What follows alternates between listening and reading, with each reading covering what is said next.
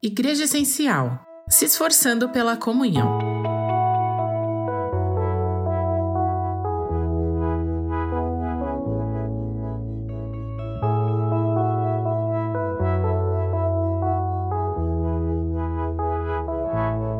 Como prisioneiro do Senhor, rogo-lhes que vivam de maneira digna da vocação que receberam. Sejam completamente humildes e dóceis e sejam pacientes suportando uns aos outros com amor. Façam todo esforço para conservar a unidade do espírito pelo vínculo da paz. Há um só corpo e um só espírito, assim como a esperança para a qual vocês foram chamados é uma só. Há um só Senhor, uma só fé, um só batismo, um só Deus e Pai de todos, que é sobre todos, por meio de todos e em todos. Efésios 4, de 1 a 6. Quem nunca se encontrou em uma situação onde a sua paciência foi testada, pois alguém estava se comportando de uma maneira ruim ou que te incomodava por algum motivo?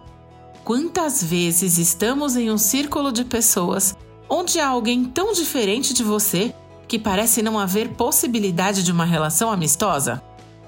Pois bem, Todos passamos por situações difíceis quando o assunto é lidar ou se relacionar com outras pessoas. E a Bíblia não deixa de nos instruir sobre isso. Percebemos que existe uma clara recomendação em Efésios capítulo 4 para que nos esforcemos, sejamos pacientes e nos suportemos. E isso é fantástico porque Deus já sabia que iriam existir pessoas com as quais precisaríamos ter mais calma para manter a unidade. Agora, veja também o outro lado. Quantas pessoas precisam ter paciência para manter a paz com você? E quantas não encontraram na instrução de Deus essa força extra e acabaram se afastando e brigando com você? Essa é uma ótima reflexão para que nós sejamos cada vez mais maduros e perdoemos quem nos machucou ou quem se sentiu machucado por nós. Essa atitude é importante para que a paz seja estabelecida e permaneça.